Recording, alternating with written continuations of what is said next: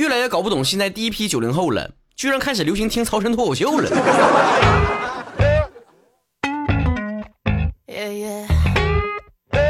朋友们，如果你让我形容刚刚过去的东北话脱口秀五周年上海见面会的现场，我会用几个词来形容，那就是连哭带笑，连喊带叫。从来没有参加过这么错综复杂的活动，太一言难尽了。大家伙如果想详细了解的话，可以关注微信公众号主播曹晨和微博昵称曹晨亨瑞，近期会陆续放一些现场的照片和视频的花絮给大家看。不过最让我惊讶的就是我的听众的年龄群居然那么广啊，有很多小姐姐，还有嗯那么大姐姐，有一些小哥哥和一些大哥哥。有文艺男青年，还有复旦女博士，当然最多的还是我们广大的九零后的年轻人们了。看到他们，我只想问一句：你们还好吗？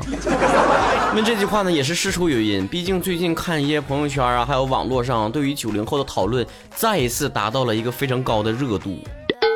文章标题像是第一批九零后开始秃头了，第一批九零后开始离婚了。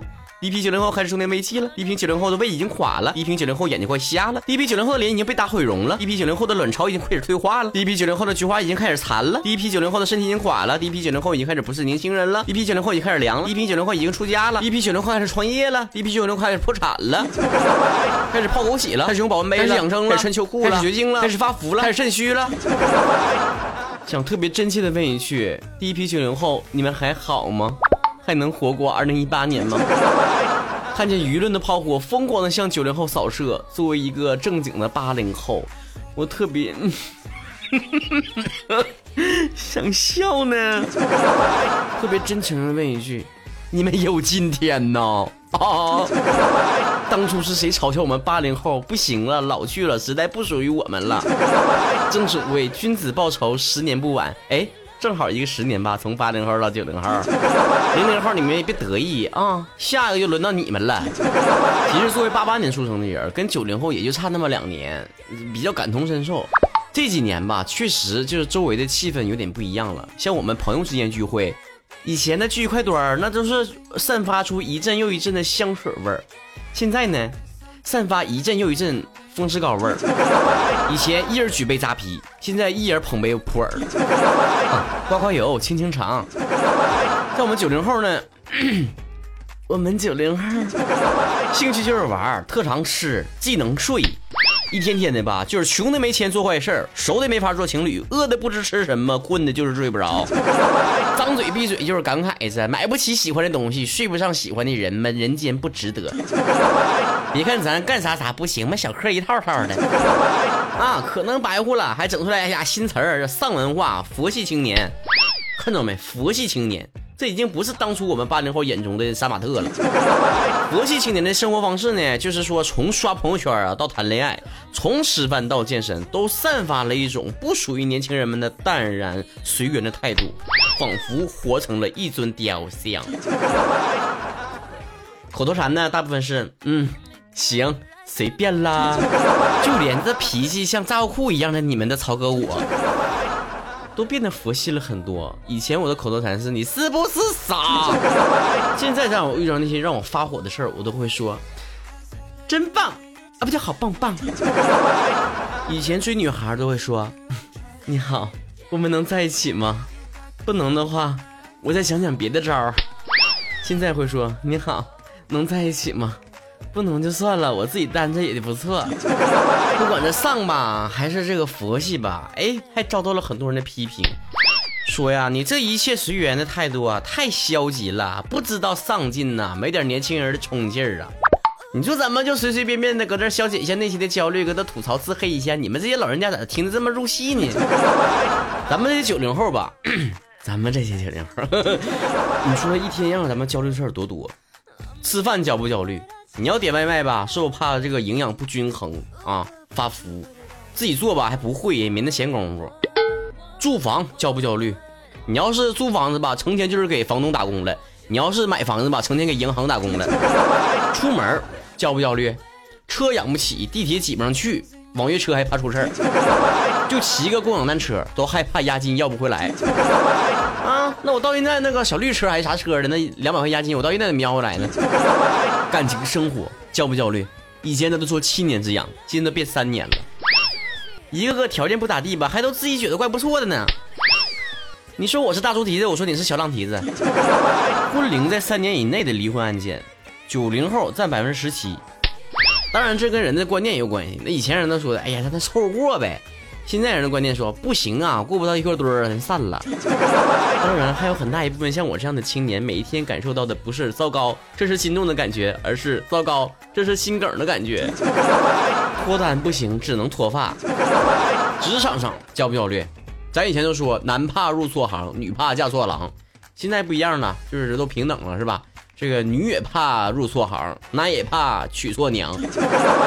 青春就这么几年，没事你再看看微信公众号上，经常有一些同龄人还把我们远远甩在后面，抛弃了我们。在同龄人又创业又成名又上市又敲钟的，咱们天天都烦恼于天天早上天冷了起不来炕。有时候日子自己过得乐不得的吧，还就怕身边有人比较。比如说参加同学会了，是吧？在别人口中已经成为了最具仪式感的炫富环节。有这个 A 轮，那个 B 轮，那个 C 轮，你说你们就不能够心平气和的、不忘初心的坐下来好好说一说上学时候班主任的坏话啊？当然，最让人心态崩塌的就是那些成天在朋友圈里面刷屏、转来转去的那些像毒瘤一般的丧丧的、丧到就是呃坟头蹦迪那些文章。就这类文章嘛，就特别容易引起大家伙的共鸣，让你们觉得吧，每一个人啊，相互之间窝囊的样子都那么似曾相识。在通往人生失败的路上，你都不是一个人，有十万加的小伙伴陪你并肩作战，砥砺前行。按说吧，这每一代人都有每一代人的烦恼，这很正常。就像网上不有人说了吗？八零后的生活也挺不幸的，是吧？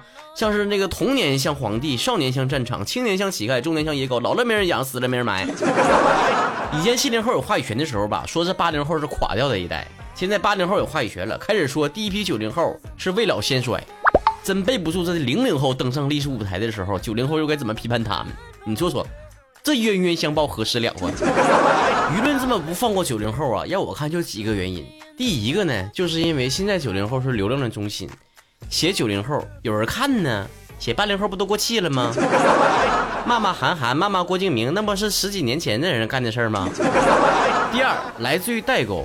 我个人有一个观点，就是所有的贴标签的行为都是一种偏见。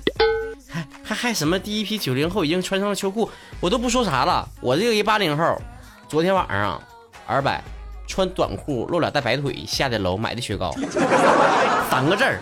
火力壮，我骄傲了吗？我自豪了吗？就双胞胎吧，都有可能两个人性格迥异。你把这么一代人简单粗暴的去概括和形容，是闹哪般呢？第三，九零后更具有自嘲的精神。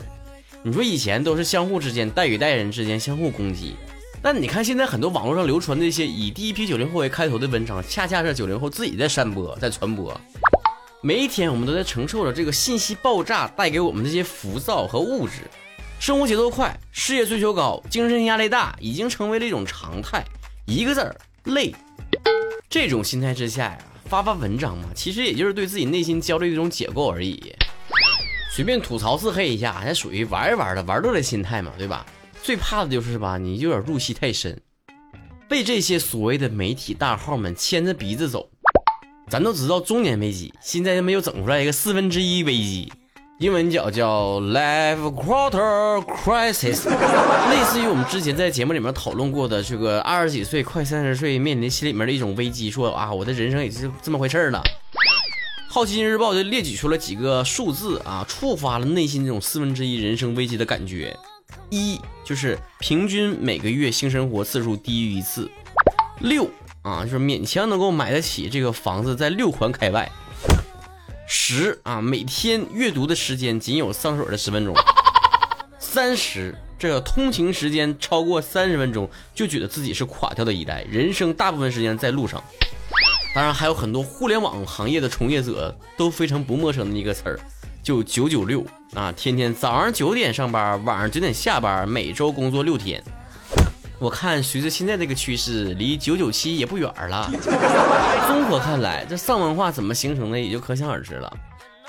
有曹子高也在后台上问过，说作为九零后怎么解除内心焦虑？首先，你要是有一个管理好自己欲望的一个开关儿，这欲望啊就跟那个漏勺似的，你往里盛再多的好心情，全给你整没了。小时候上学就是，你要考全班前二十了，老师说了，哎呀，那还有全班前十的同学，你咋不看呢？你考全班前十，你说，哎，全班还有考第一的呢？你要考上全班第一，你说，哎，年级还有第一呢？你再跟年级第一比一比。你再跟全区第一比一比，全市第一比一比，跟好学生看齐，那确实是好事儿。但你千万别把自己逼到一个死角里去了。从小我们就被教育灌输一种观念，就是容易满足就等于接受平庸。我就认为凡事都讲求一个度，生活需要随时跟自己达成一个和解。永远都有同龄人跑在我们前面，但我们实在没那个必要，成天蒙着眼睛跟着人群，不知道目的在哪儿的往前跑。成功只是一个结果。如果一个人终其一生就为了一个结果，我认为他根本就不懂生活。远离这些虚伪的成功学是第一步，第二步就是一定要远离那一些毒鸡汤。听我的，你的朋友圈里面如果有人成天发那些三十岁的女人再不保养就要被老公抛弃了，再不让孩子上国际幼儿园就要输在起跑线上了，转变思维，找准赛道，打开脑洞，否则你会被这个时代淘汰等等这一类非常低质的成功学文章的时候，拉黑他。正是因为这个时代信息爆炸，我们更需要学会一个技能，那就是屏蔽消息。我们每天接受的大部分的消息全都是垃圾的、低质量的消息。这些在朋友圈里面给你们散播一些负面能量啊、一些焦虑气氛的人呐，就像咱们上学的时候那些同学似的。你本来考的这个学的挺好的，复习的挺好的，刚看了一遍书。他旁边的一一直叨，一直哎呀妈呀，怎么办呢？要考试了，太紧张了，不行了，考不好了。本来你挺有信心的，后来整的你挺紧张的，最后你没考好，他整个双百回来了。第三步就是要稳定你的生活节奏。太过急于求成的人都是爆发十足而后劲儿不足。人生是漫长的马拉松，你非得一开始开地炮的时候就按百米冲刺的速度，你迟早累死在半道上。甭管多少人向你鼓吹年少成名、年少成功、年少成家，都不要乱了自己生活的节奏。最后还有个土法，但非常好使，就是你每个礼拜一定要抽出三四天的时间出去运动一下，管它多长时间呢，对吧？你时间长了没有，短了十分二十分总有吧？呼吸呼吸外面的空气，放松一下精神，实现这个精神的放松和修复，这个是从机能上来讲是非常有效的。在上学的时候，是不是那些上课时候好好听课，下课了就好好出去打篮球、跑步、好好出去玩的人，他们是不是比那些成天把自己闷在教室里面读书、读死书的人最后成绩好？再不行，只能走最后一招了，上手剪了。听听曹哥节目吧。